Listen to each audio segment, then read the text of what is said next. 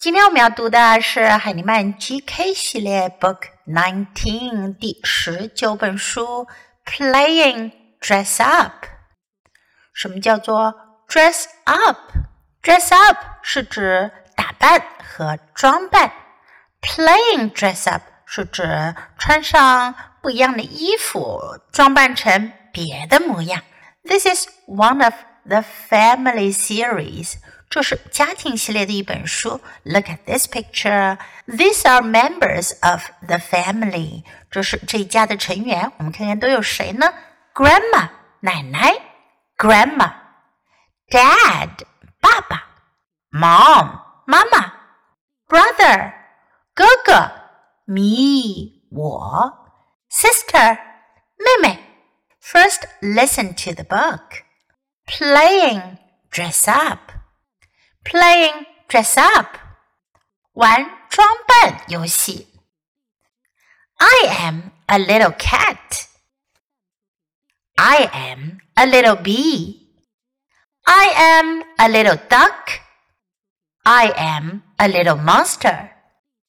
I am a little dancer. I am a little dog.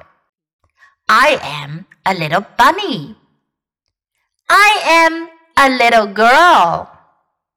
我们可以看出来了，这本书讲的是这一家人当中的妹妹的故事。妹妹喜欢装扮成不同的样子。在这本书中，我们要学到的主要的句型呢是 I am，我是，用来描述自己是谁。I am。I am a little，我是一个小小的、小小的什么呢？I am a little cat，cat 猫。I am a little bee，bee 蜜蜂。I am a little duck，duck 鸭子。I am a little monster，monster 怪物。Dancer，I am a little dancer，我是一个小小的舞蹈演员。Dancer 舞蹈演员。I am a little dog. Dog 是什么呢？狗。I'm a little bunny. Bunny 小兔子。Bunny. I am a little girl. 最后是她自己的模样啦。I am a little girl. 我是一个小小的女孩。Now let's read the book together, sentence by sentence. Playing dress up. I am a little cat.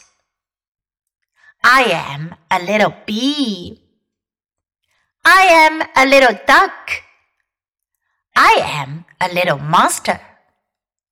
I am a little dancer. I am a little dog. I am a little bunny. I am a little girl. OK，今天的绘本我们就读到这里。Until next time, goodbye.